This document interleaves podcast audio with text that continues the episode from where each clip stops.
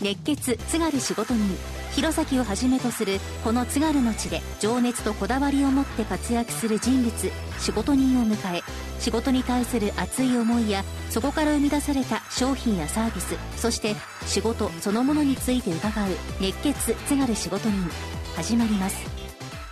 熱血津軽仕事人。今回のゲストはりんご農園広里社代表の三上博之さんと奥様の三上聡子さんです。よろしくお願いいたします。よろしくお願いします。りんご農園広里社とはどんな企業なのかどんな場所なのか。もうありきたりな弘前の、えー、リンゴまあそういう田んぼ稲とか作って暮らしてるまあ、他の生産者さんと変わりないと、まあ、ある意味夫婦2人でやってるっていうのは基本ですね、はい、それは他の弘前の皆さんと変わりないです、うん、はい。あのフェイスブックを見ますと夫婦で脱サラして農家をしていますというふうにありますが、私たちこうホテル、はい、ホテル業で結構私自身は、まあ、20年ぐらい、うん、えー、そこで働かさせていただきまして、はい妻は、えー、何年ぐらいですか？賞味ホテルに勤めたのは4年ぐらいですかね、うん、4年ぐらい、はい、あらじゃあ職場で出会って。そうですね。あの、うん、まあ一緒にはいたんですけども、うんうん、まあ、そこの友人を介してちょっと知り合いまして、うん、素晴らしい女性だなと。出会ってしまいましたと、はい。はい、彼女しかいないと思いまして、はい、あの結婚していただいたという、勤めしてまして、うん、会社が良い時もあれば、はい、良くない時も、うん、まあどうしても時代によって出てきますので、ね私自身も考えるところありまして、はい、やっぱこのままでいいのかなと、うんうん、あのー、もっと自分で何かできるんじゃないかなとか、あのー、サラリーマンで終わっちゃうのかなとか、結構通勤の時にそういうことを結構考えてまして、はい、まあ、でも答えの出ないままずっとこう20年だらだらホテルに勤めておりましたけども自問自答を繰り返しそうですね、はい。うん、やっぱ妻とこう会って、うん、で親の体もあんまり調子よくなくなってきて、うん、で、えー、親もその農園やってましたので、はい、いそれを、まあやって新たな出発したいなっていうことで、農業ってやっぱりこう一、人ではちょっと難しいですよね、うん、やっぱり家族でやんないとちょっとやっぱり難しい部分があるので、はい、最初そのお話聞いた時に奥様どういうふうに思われました？はあのチャレンジしてみようっていう気持ちになりました、うん。うん、農家の嫁になるっていう不安とかなかったですか？はもう考えてもいなかったんですけども、うんうん、でもまあ、うん、周りの人たちのこう他の他の農家さんとか見ると生き生きしてるので、うん、うん、なのでそういう姿を見るとねあこう会社の不満とかそういうのばっかり話してるよりは、うん、毎日生き生き元気に暮らしてた方が人間らしいなっていうふうに思ったので。できないけれども、できないなりに感じることとかもたくさんあると思ったので、やってみようかなっていうふうに思いました。まあ、彼女はちょっとこう、まあ、ある意味サラリーマンのご家庭の娘さんなので、で私は農家の次男っていうこう、まあ、知ってるものと知らないものみたいな、まあ、それを騙して嫁にもらうのも申し訳ないですし、かといってね昔と同じことやって、うん、彼女に苦労かけるのもすごく、まあ、忍びないって思ったんで、まあ、苦労が全くないわけではないですけどもそれを少しでもこう1ミリでも前進、うん、1%でも確率上げて、うん、よくして楽して、うん、まああの農業やって、それをなりわいとしてこう生活できたらなっていうこう考えで、そその最初の理念っていうか気持ちでは始めましたね、はい、子供たちにも、はい、農家の息子に生まれてよかったなとか、うんうんうん、また自分も農家になりたいなとか思っていただきたいですよね、うん。うん、そのためにはやっぱ自分のそのこの生まれてきた時のそういうネガティブな感情を彼らには持ってほしくないと。子供たちにはいつもそういうふうに、うん、ご自身はじゃあ少なからずちょっとネガティブな部分はあったんですか？もう超ネガティブ。で す超ネガティブ。超ネガティブ、はい、広里社としてスタートを切って生き生きと仕事をできてる部分もあるんじゃないですか？いやありますね、うん、もちろんご苦労もあるかとは思いますが。ええ、うん、それもありますけども、うん、やっぱりこうだんだん良くなってるっていうのも、こう数字に現れてはきてると思うんで、自分自身では、やっぱそれがもっとこう加速して良くなるようにもっと何か何ができるのか何を良くしなければならないのかっていうのも日々自問自答っていうか考えてますけども、今広里社としてどれくらいになるんですか？何年目になるんですか？今ちょうど7年目に入ったところですね、うん、2022年7年目。はいそうですね、はい、私今年で50歳になるんですけどそ50歳になったのにまだ村では和げ物。っ て呼ばれてるんで、はい、ああまだ和げ物だなと思って、はい、和げ物がもうちょっと良くなるように、うんうんうん。まだ頑張んなきゃなんないですね。でもりんご作りだけではなくて、はいはい、まあ、加工品の方も奥様を中心にやってらっしゃる、とい。うことですけれども、はい、そこに関してそれこそ、まあ、あの農業経営と一緒ぐらいでもゼロスタートだったんじゃないですか？そうですね、うん、うんとやっぱり一番びっくりしたのが、えーと、羽のりんごこう、うん、もう破棄するりんごっていうかもうこの値段でこんこんなたくさんのリンゴが取引されるのかっていう、うん、リンゴがすごい多いことを知って、うん、これを助けたいっていう気持ちがまず先にあって、うん、これを加工品にして価値をつけて売ったら、もっといいんじゃないかなっていうのがやり始めたきっかけなんですけども。まあ、もちろんそのいろあらゆる農家さんでやっぱりそういったりんごを加工品に回してっていうのをやってらっしゃるかと思うんですが、また広里社独自のもういろんな開発っていうのをされてますよね、はい、そうですね、うん、うんと他にはないっていうものをあの作りたいなっていうふうに思っていて、うんはい、でやっぱりりんごジュースもりんごジャムもどこも同じっていうふうに言われたことがあったので、うんはい、そういうどこでも同じっって言われないような加工品を作っていこうっていうふうにチャレンジして、うん、はい。もうあのダメ元でいろいろ作って、はい、うん、やってます、はい、ラインナップどういったものがあるのか教えてください。はい。えっ、ー、とジュース、えっ、ー、と無添加りんごジュースです。えっ、ー、とこれはえっ、と一つのりんごの品種だけじゃなくて、えーと、いろんな品種をブレンドしたりんごジュースになります。で、えーと、もう一つが米飴を使ったりんごジャムとあとは、えーと、りんご塩。紅玉と紅玉を使ったりんご塩。とあと王林を使ったりんごクランチ。はい。あのりんごクランチ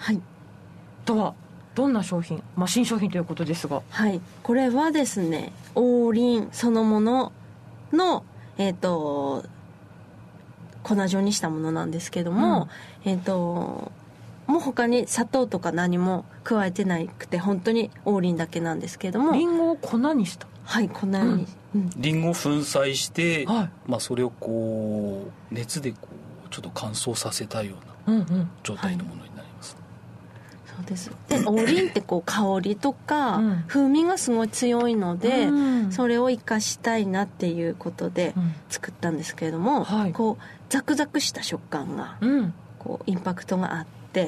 でアイスクリームにのせたりヨーグルトに混ぜたり、うん、一番合うのが、えーと、グラノーラ。最近よくね朝食で食べられるグラノーラにこう入れて食べたりするのもおすすめです、でまあ、お菓子作りする人には、はい、こうお菓子のトッピングとか、うん、あの混ぜて使ったりとかもできるように、うん、あのこのつぶつぶこの粉のつぶつぶの大きさを工夫して作りました、あえてその食感を残すザクザクを残すように作られた。はい、はい、そうです。はい。もともとりんご塩っていうのも商品作っていたんですよね、はい、そうです、はい、えっ、ー、と紅玉のここうあの赤い赤みの色を生かした、うん、えっ、ー、とちょっと梅塩みたいな酸味としょっぱさのある、うん、甘じょっぱい。甘じょっぱい、うん。りんご塩なんですけども、はい、これは結構もうアイスクリームにのせたりとか、うん、色味が綺麗なので、うんうん、お弁当のこう彩りとか、と前はえっ、ー、とこうソルティードッグ？あのお酒。お酒。はい。カクテルの,、あのコップの周りにこう塩をつける感じに使ってたりとか、そういういろんな用途でできるりんご塩あります。はい。おうち時間で自分でこうカクテル飲む時にちょっとこれあるだけでちょっとね気分爆上がりですね。ね。色がこうピンクで可愛いので、はい、うん、濡れると発色もするので、はい、どうすれば手に入りますか？どちらで買えますか？えっとですね、えー、ビーチ西目屋、うん、えー、道の駅ですね。西目屋の道の駅であるとか、えっ、ー、と我々のあのオンラインショップの方でも買えます、うん、はい。まあ、ひらがなで広さとシャシャは漢字ですね、はい、はい、こちらで検索していただきますともうすぐ出てきますね。そうですね、うん、えっ、ー、とりんごクランチは今作ったばっかりなので、はい、えっ、ー、とまあ準備中なんですけれども、うん、はい、えっ、ー、とりんご塩とりんごジュースとりんごジャムは随時、えっ、と発出していきますので、はい、はい、リンゴクランチ発売予定はいつ頃の？えっ、とですね春にははい、発売します。はい、じゃあ春に王林の香りとともに、はい、ザクザク食感を、はい、皆さんに楽しんでいただけるということですね、はい、こういった商品を考える時ってやっぱご夫婦で相談されたりするんですか？これやっぱりこうまあ直接こう考えなんか難しいですよね、うんうん、やっぱり人と出会ってた時に、はい、こうちょうどこうアイディアが出てきたっていうか、まあ、こういう加工されてる方をこう知り合う機会がありまして、お話しさせていただいた時に、こういうのもできるよっていうのであなるほどと思って、まあ、試しにちょっと作ってもらって、でそれであこういうのできるんであれば、まあ、こういう使い方もできるかもしれないと、でそういう人とのこうつながりでなんか生まれてきた商品なのかなと思って。その点のその人のつながりをどんどん広げていくコミュニケーション力っていうのはやっぱりそのお仕事を勤めされてた時に培ったものだったりもするんですかね。もともとの 人柄の良さだったり。そうなんですかね。なかなかやっぱりこう本当に農業をやってしまうと、うん、えー、私自身はもう本当に半径1キロぐらいから出ないような、うん、だからそういう方多いのかなって思いますよね。そうですね、うん。だからどうしてもこうやっぱり自分から会いに行かないと、うん、そういう人とは出会えないですね、うん、なかなか難しいですよね。どのお仕事でもそれはそうですよね、はいはいはい、だからやっぱそういう方と会った時にはもう本当に一期一会なんで、はい、その方と会って本当にあの自分の知りたいこととか、聞きたいことをこう全部こう聞けるように、でその方が何を持っていらっしゃるのか、自分たちにどういうことできるのかとか。でそういうこうお話しさせていただきたい。特にこう、うん、会社経営している方とかも、すごく勉強になることを言っていただくんでなかなかそういう方とこうお話しする機会はないですけども、うん。はい、まあ、何かの機会でそういうことにあったら、うん、もう本当に直接そういうお話して見たいと思ってますし、うん、まあ、そういうのができるようにこう自分もアンテナこう張りたいなとは思ってますけれども。人との出会いの中からそういったヒントを得ていってっていう。そうですね。リンゴジュースリンゴジャムに関してはどこも同じだと言われてしまった商品に関して、うん、今ねこうして発売してることに関しては何か工夫とか広里社として、うん、考えた部分ってあるんですか？そうですね。えっ、とどれもですねこうから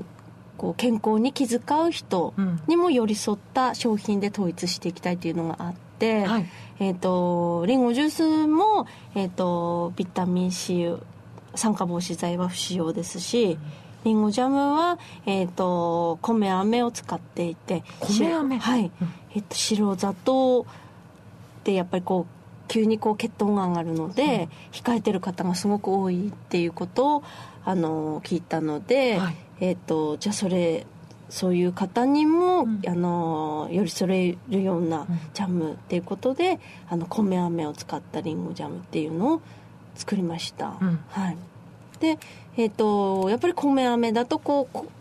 ふるなんて言うんだろう懐かしいような甘み、うん、こう津軽弁で言うとこうバフラッとしてるような感じになってしまうので、うん、友人からもしかしてあのスパイス入れるといいかもねっていうふうにアドバイスを受けて、うん、ジャムにスパイスですか？はい、うん、であの試行錯誤しながらこう何瓶も試食しながら、はい、スパイスの割合をこういろいろ試しながら、うん、えー、決めたスパイスのブレンドをジャムに入れたっていう、私自身ちょっとこうシナモンが苦手だ、ですけれども、はい、あこれには実際入ってるんですけれどもシナモンも入ってる。入ってます、うん、はい。でもあのー苦手な人でも大丈夫なように、自分自身が食べても大丈夫だったので、はい、あの主張主張しないようにでもあのこうピリッとした感じが残るように、アクセントになるような、えブレンドで作りましたのではいこれいつぐらいに発売されたんですか？これはえーと、スパイスをブレンドし始めたのは去年からはいです。だって今もうスパイスブームじゃないですか。そうですね。まさに。うん。うんうんですね。私もこう友人にアドバイスされる前は、うん、えスパイスって思ってたんですけど やっぱり入れるとこう味がこう引き立つというか、うん、うん、あ入れてよかったなっていうふうに思いましたスパイスのジャムは、えっ、ー、と、お料理にも使えます。煮込み料理とかお砂糖代わりに入れてもいいかと思います、うん、えっ、ー、とうちではこうあのお肉料理のはい、あの下地下味付けにも使ってるんですけれども、はい、リンゴの酸の影響なのか、うん、お肉も柔らかくなりますし、うん、もう忙しい日はアップルジンジャーポークとかりんごジャムと生姜をすりおろして、うん、醤油で味付けしてジャーッと炒めればもうできるので、うん、そういうふうに対応しております、はい、いろんな食べ方使い方そうですね。はい。できるんですね、うん、はい、他ではやってないっていうところに着目して、あとあれですねちょこう現代に合わせた容量っていうか、はい、結構なんかリンゴジュースもまあ、私たちちょうどこう、まあ、56年前からこう作り始めた時に、はい、結構この180ミリリッターっていうのはあんまりこう一般的でなかったっていうか、うんうんうん、あの1リットルとか、まあ、一升瓶のりんごジュースとかは皆さん作ってらっしゃって、はい、でその時妻がこう調べている時に、うん、まあ、この180ミリリッター作ってくれるところがあるっていうことで、うんはい、で実際そこにして行ってお,、ね、お願いして、うん、で、まあ、作って、まあ、徐々にこう売り上げも売れる数も増えてきてるのかなと、うんうんうん、結構まあ他県のそういう喫茶店であるとか、はい、そういうとこもこう実際こう下ろしていけるような感じになってて、やっぱり社会が変わってきてますよね、ね。うん、全体が。だからそういうのに合わせて自分たちもこう、前進して、はい、その使う人とか、まあ、欲しい人にのこと考えれるような、うん、そういうのもすごく必要だなと思ってますね。あの加工品はねそれこそお客様の反応だとか、そういったもので、まあ、どんどん改良っていうのもしやすいとは思うんですがりんごそのものとなるとまた違った苦労ってあるんじゃないですか？やっぱり結局りん。ごですよね、うんはい、美味しくなかったら、うん、やっぱ旬も限られてきますし、はい。うん、全国から、まあ、弘里社にそのリンゴの注文っていうのがあるわけですよね。そうですね。結構個人のお客様に、うん、あまあ、いつも買っていただいている方には、まあ、毎年こう注文いただいてるっていうような、もっとそれを増やしたいっていう。受け取った方が、はい、えまたもう一回は食べたいわっていうことでまた新たに、えーと、うちの方に注文してくださる方も増えたので、はい、なかなかこう既存のお客様っていうか普段注文されてるお客様にリンゴが届かないっていう事態がちょっとずつ発生してきてしまいまして。嬉しい悲鳴というか。でそうですね、ね、でものね畑が小さいので、うん、終了も決まってるので あの仕方のないことなんですけれども、はい。エコファーマー認定も私たち受けてまして、うんはい、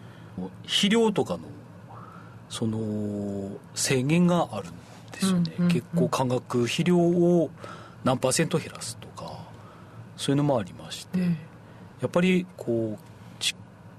温暖化まあ大きい話で言えば、まあ、今昨今言われている SDGs ではないですけども、うんはい、いろんなこう環境の問題がありますよね、やっぱり農業やって実際分かるのはすごくこう自分の知ってる子供の頃と知ってるもうそういう気温とか、雪の降り方とかが、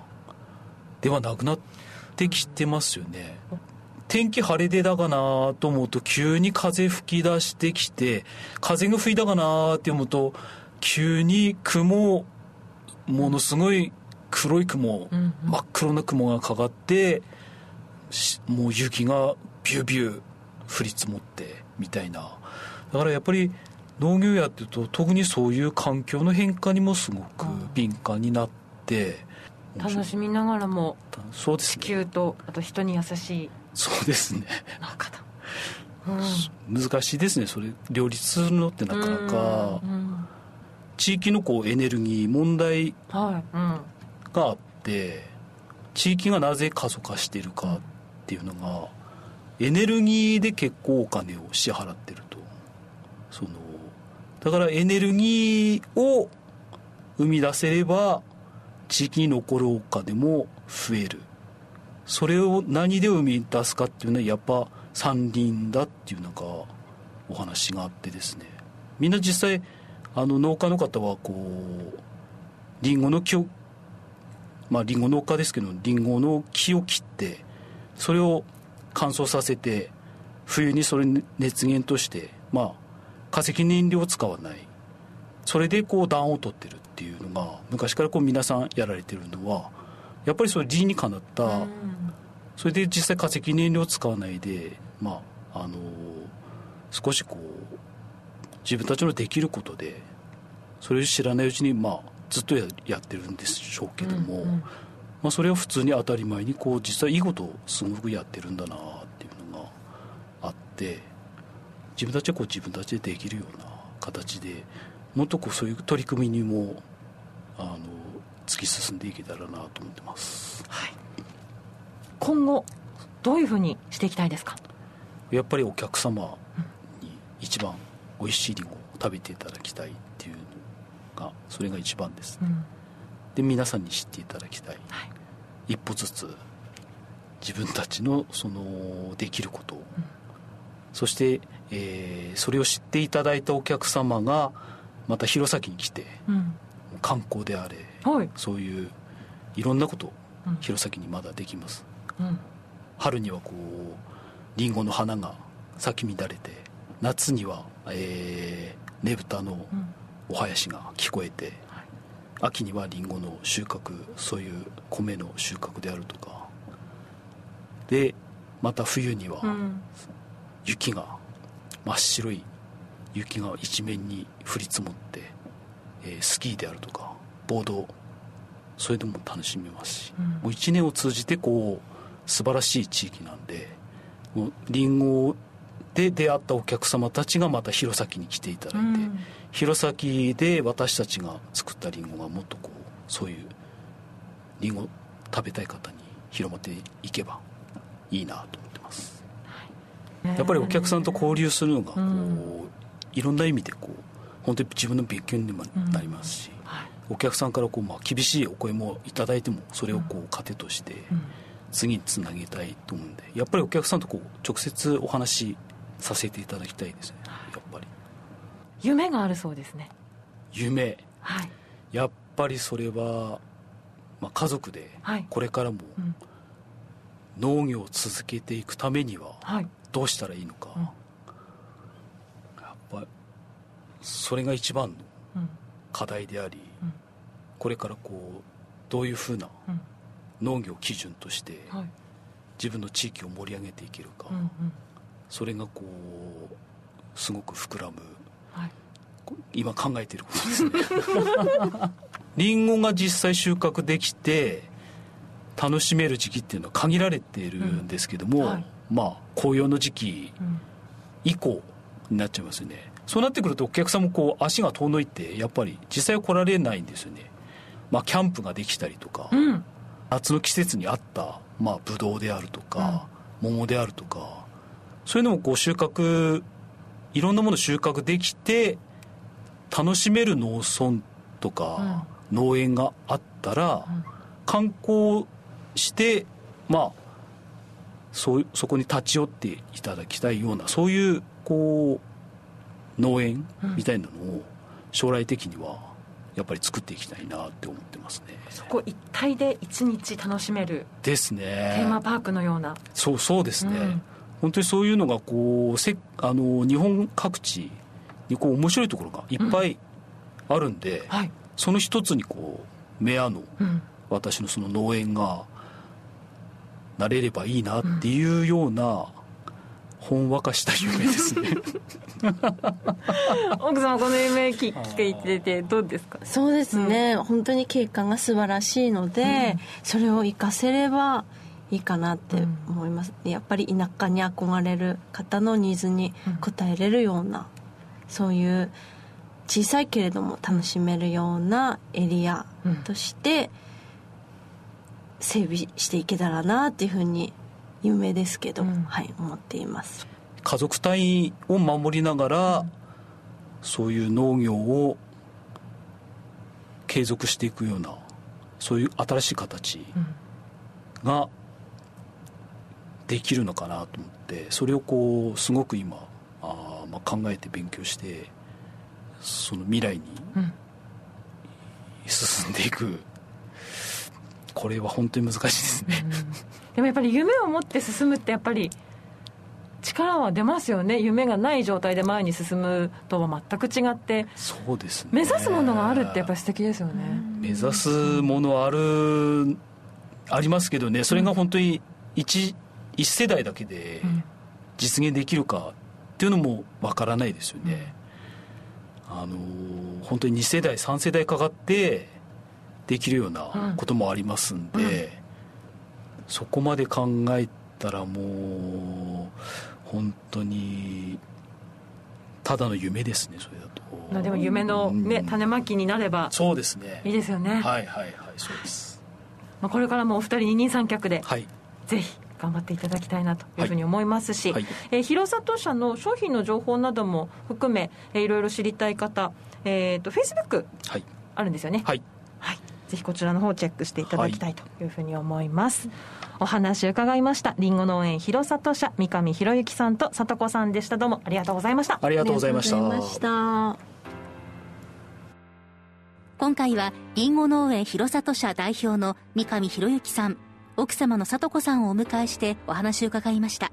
夫婦二人三脚で大きな夢を持って歩んでいるお二人。日々試行錯誤。農業を通じて人々の交流が生まれ地域が盛り上がっていくことを目指していらっしゃいます。広里社ぜひインスタフェイスブックもチェックしてみてください。